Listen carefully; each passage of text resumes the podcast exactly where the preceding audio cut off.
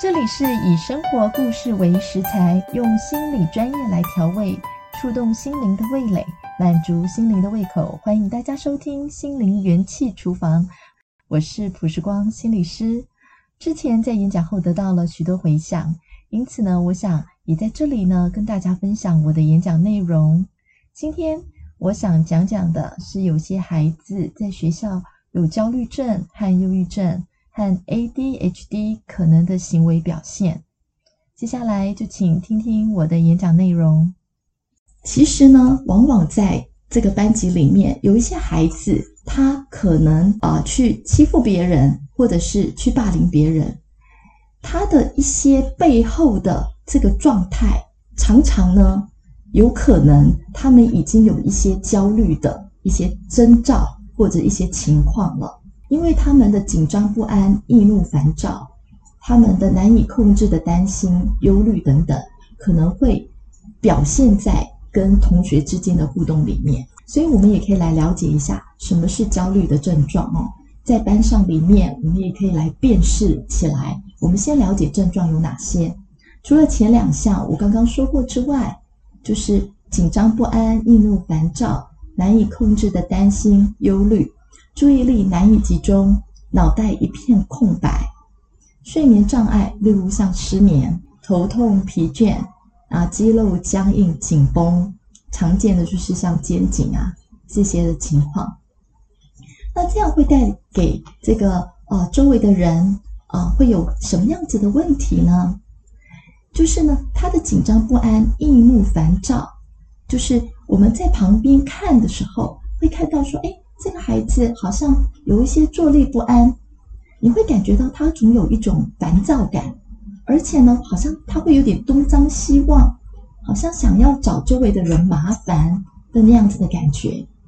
还有这种难以控制的担心、忧虑，可能呢，因为人有担心跟忧虑的时候，人看东西呢就会窄化，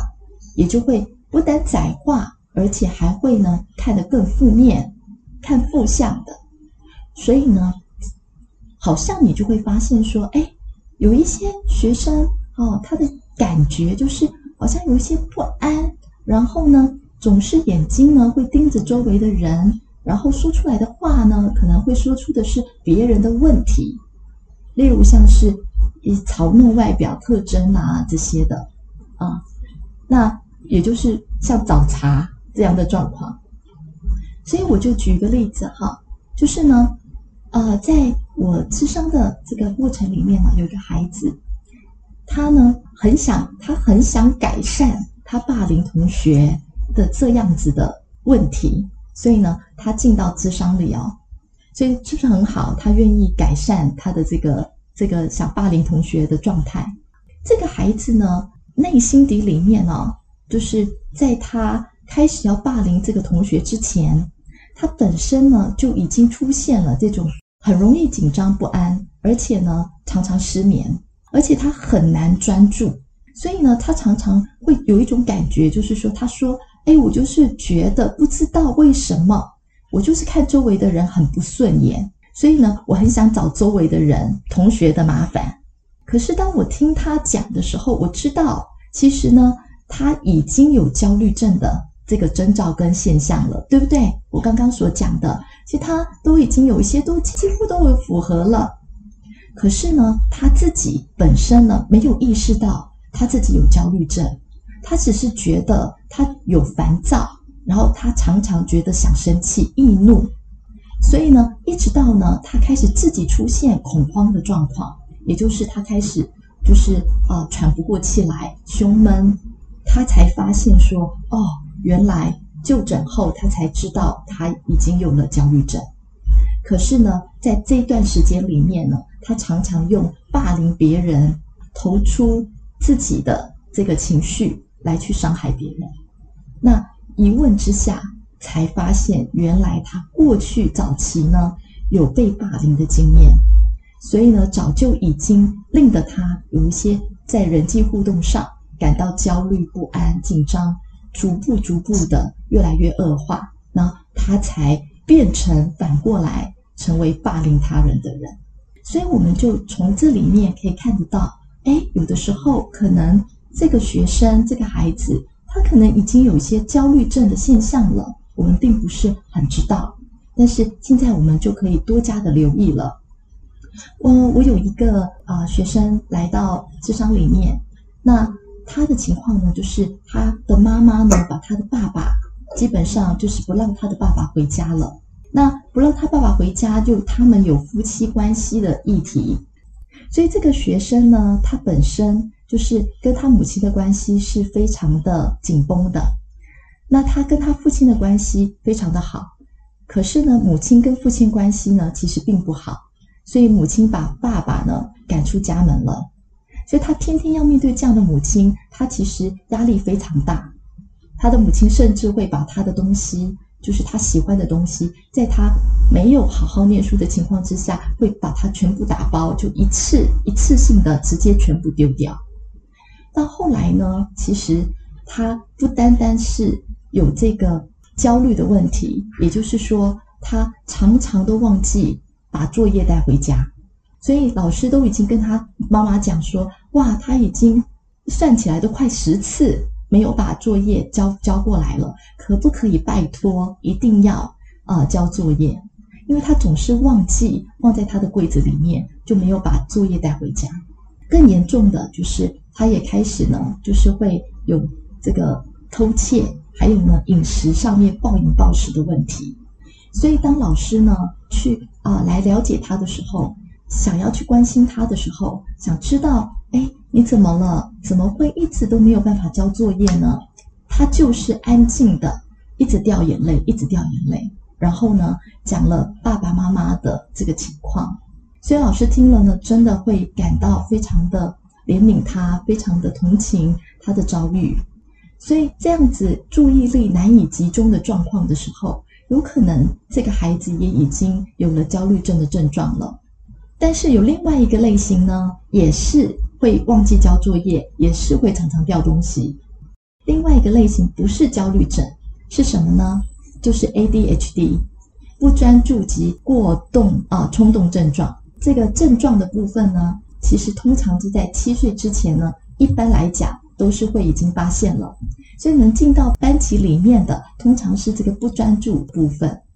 那不专注有哪些情况呢？例如像经常无法密切注意细节，作业或其他活动经常出错，或是逃避不喜欢、排斥参与需要全神关注的活动，经常遗失工作或活动必备之物，经常受外界刺激影响或分心，无法专注听别人说话。在日常生活呢，经常忘记事物。那这样呢的情况的话，通常在班级上面是什么样子的情况呢？我们可以看到哦，如果当他容易出错，就像刚刚，哎，作业忘了交啊，作业没有带，一次、两次、三次，哎，经常性的出现这样的状况。还有呢，可能很容易发现哈、就是呢，当他在小组要讨论。事情的时候，或是做科学实验活动的时候，会发现有些学生呢，他比较就是难以投入，甚至有点恍神游荡，在旁边恍神游荡，有这样子的状况跟状态。还有就是说，你会发现说，这边讲到经常受到外界刺激影响或分心，例如像是迟到啊，因为他会容易分心，所以呢，他不容易准时。他可能在过程当中就有很多干扰了，容易迟到。还有呢，就是在没有干扰物的情况之下，他仍然是就是总是要做什么。例如像是在考试的时候，你会发现，哎，他总是要摸个橡皮擦，或者是啊，他总是要弄个什么，挑个笔，或者是呢，眼睛东看看西看，就是。啊、比较容易分心，可是可能他的环境并没有很多的干扰的状态，可他自己就会有一种分心，这种无法专注的状态。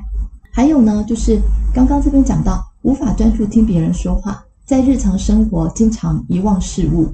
所以在这个情况的时候呢，他常常会觉得说，真心的觉得他没有听到，因为他自己本身没办法专注听别人说话，比较容易恍神。所以呢，真的问他的时候，他会说我没有听到，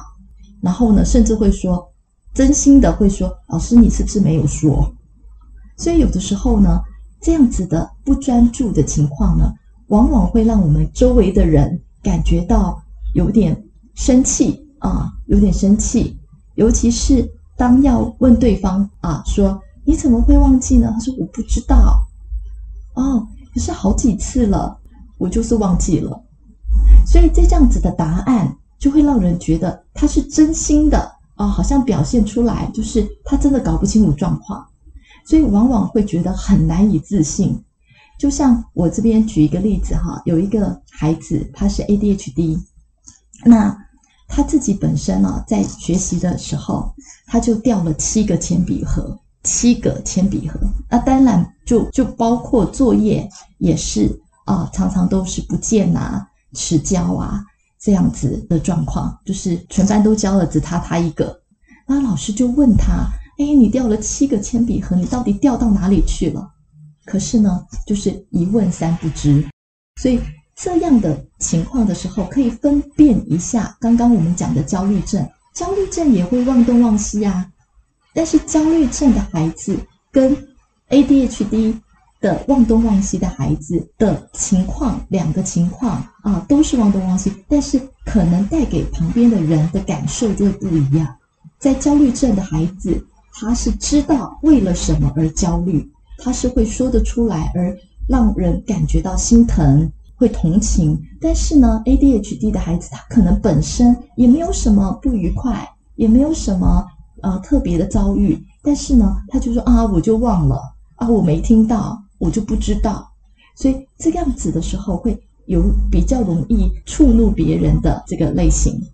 所以，当你遇到这个状况的时候，你可能就会想啊，要么是焦虑，要么是 ADHD。到，但是我的感觉偏向哪一个比较多？如果我觉得他比较容易让我生气，他可能是 ADHD。所以我们刚刚就提到亚斯伯格跟这个 ADHD 的孩子呢，其实呢比较容易变成青少年的忧郁症，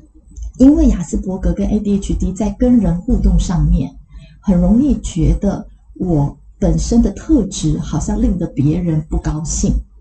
所以他从别人的反应里面会感受到自己不能被接受，那也看到觉得自己好像做错，所以常常呢有这两个啊、这个生理特质的类型的学生，往往呢在发展过后啊，都很容易变成焦虑症或忧郁症。所以我想，我们也提一下忧郁症，因为忧郁症呢，也是在我们班级上面常常会看到的这个啊、学生的状况，尤其是可能我们更常看到的是轻郁症。这个呢是一个有向度的一个图形，那我们的横向坐标是时间，直向坐标呢是症状强度，症状强度往上呢就表示情绪比较兴奋啊，比较愉快，这个。向度往下呢，就是比较情绪比较低落，比较忧郁。那平常呢，我们的正常情绪有高高低低，所以呢，当我们呢，就是发生比较重大的事件的时候，其实我们的心情呢，就会突然之间跌到低谷。其实这样子是正常的啊，突然跌到低谷是正常的。那我们可能啊，跌到低谷之后啊，过一段时间我们就会恢复，恢复到平常的。这个心情状态，啊，在遇到不愉快，我们再到低谷，但是还能恢复到正常情绪，这就是伤心的人。但是忧郁症跟伤心的人是不一样的哦。如果今天他是有忧郁的情况的话，他是轻忧郁症的情况是怎么样呢？轻忧郁症的情况的话呢，就是大部分的时间都开心不起来，尤其是。在青少年的时期，儿童青少年这种不开心的时间大概是一年，一年的时间都有一种开心不起来、没有笑容的这样子的状况。如果在两个月以内出现呢，像饮食、睡眠的改变，或是疲劳，然后专注力变差、比较自卑、无望感，其中出现两项，例如好像他突然平常都就是比较。开心不起来，没有笑容，再加上，哎，他开始睡不着，食欲不好，就加上这两项，或是他开始觉得好累，常常觉得好累，提不起精神，然后常常觉得啊，我做什么有意义吗？这种无望感两项的时候，然后在那两个月突然出现的话，那也能够直接就是评判他其实是有轻郁的状况。那平常呢，在、呃、班级里面，可能我们怎么去辨认这个轻郁症的学生呢？有两个情况，第一个情况就是微笑忧郁。什么叫微笑忧郁呢？就是可能你会发现有些学生呢，他平常都不笑的，啊、好像笑不起来，总是好像不开心、闷闷的这种感觉。可是呢，你如果看到他，他看到老师，他就会笑，他就会点头微笑。这样的状况的话，我们叫做微笑忧郁，就是好像他知道要笑啊、可是呢，他是笑笑的，但是事实上。其实他大部分没有人注意的时间，他的脸就垮了下来，闷闷不乐这样子的感觉。那还有就是，如果你发现有些学生他的出现的表现是，哎，不自觉的，你发现，哎，怎么这学生在班上里面上课上课上一上，你你好像意识到他的眼泪就从眼角这样子滑落，而且好像停不下来，这样子的掉泪。那也有可能他已经进入到忧郁的症状里面了，还有男孩子啊，也比较多的就是易怒、情绪不稳定的这样的状况。除了这个轻郁之外，重郁的话是怎么样呢？重郁的话呢，就是是两周内出现以下的五项，就是核心症状，就是忧郁情绪、失去兴趣、乐趣，通常就是不想上学。所以很多不想上学的孩子，他们可能还没有去给医生做诊断，但是他的方向已经往重郁走了，因为他已经觉得非常的疲累啊，觉得自己没用，而难专心做事，甚至影响了睡眠，然后就投入到三 C 或者是电玩里面，他的反应变得很慢，或者是刚刚讲到的情绪不稳定，容易生气。体重也就是跟胃口有关，就是可能就是不太好，或者是突然吃很多，比较容易让我们发现的，就是他可能有自残的现象。那这个情况的时候，也有可能就是让我们注意到这个孩子是不是已经进入到重郁的这个阶段性了。那在我这个接触孩子的这个过程里面呢，啊，有一位有一位妈妈啊，她来找我。那她跟她先生呢，都是企业的老板。那他因为很重视女儿的课业，就帮帮把她呢从一个啊、公立的这个国中转到了私立的国中。但在私私立的中学里面呢，这个孩子的课业压力感到非常非常的大。于是呢，他的妈妈有一天就接到了辅导老师的电话。这辅导老师呢就告诉他的妈妈说。他其实有观察到他的女儿呢的手上有这个划痕，那他很不快乐，所以呢也有去了解他的这个情况，就让妈妈知道了。因为妈妈她本身非常非常的忙，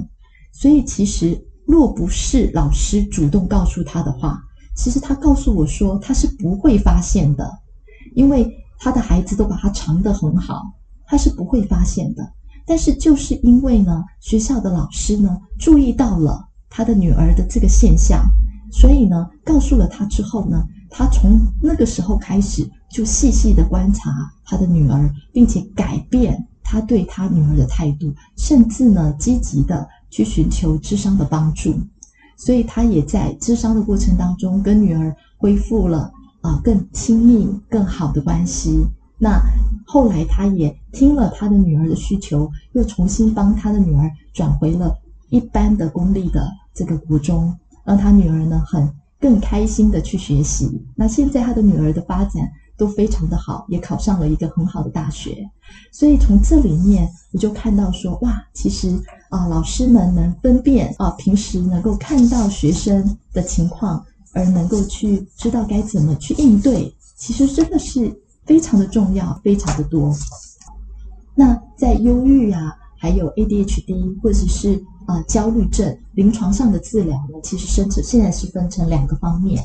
一个是在用药的部分，学生呢，如果他对用药抗拒的时候，特别是 ADHD，其实呢，用药本身就是对他们来讲很重要哦，因为他们是生理上面的情况。但是如果学生抗拒用药的时候，那老师呢在旁边其实可以协助让学生了解，就是说药物有的时候可以帮助学生比较容易达成他们想要完成的事情，例如可以有更好的学习效果啊，可以降低跟周围同学或者是这个让他们感到困扰这个冲突发生的机会哦。还有另外呢，也可以跟学生解释，就是说我们用药其实就好像是。我们近视，我们需要戴眼镜；感冒需要吃感冒药啊；过敏体质，我们也需要吃过敏的药物。最重要的是帮助我们可以去健康，所以其实也不用去对这个啊用药好像贴上了这个标签。同时呢，也可以分享周围有一些亲朋好友的正向例子，然后来鼓励学生，是说这是一个阶段性的，那也都会在过程当中越来越好。那在心理智商的方面呢，就是通常这些孩子也有一些不健康的观点，我称为叫做超人追求啊，例如像是可能焦虑症、忧郁症的孩子，他们本身在学习上面，他们就会很希望自己呢能够哦做得更好，能够达到别人的期望，达到自己的期望。那突然一下子，他们就会定很高的目标，例如像很精密的读书计划。或者是他们就会读书读得很细，希望什么都要读到，然后就会让自己熬夜啊。可是呢，做不到之后呢，又会很深的自责，或者很深的挫败感，然后最后呢，就会拖延，或者是想要放弃。所以，往往要改变这些不健康的观点。另外呢，就是说，在我帮助这个焦虑症、忧郁症的孩子的时候呢，就是也提供一个、呃、想法给老师们，就是。对于这样的学生，比较不会强调的是时间性跟竞争性，比较强调的是能够做得好、做得正确才比较重要，不是要做得多快、做得多多，那是能够给予他们一些重点的学习小范围作为目标啊。例如像是啊，之前有一位会考有焦虑症的孩子啊，他就呢定了很精密的读书计划，然后他就觉得说我要做的。我要必须要做的很多很多，我才能够考得很好。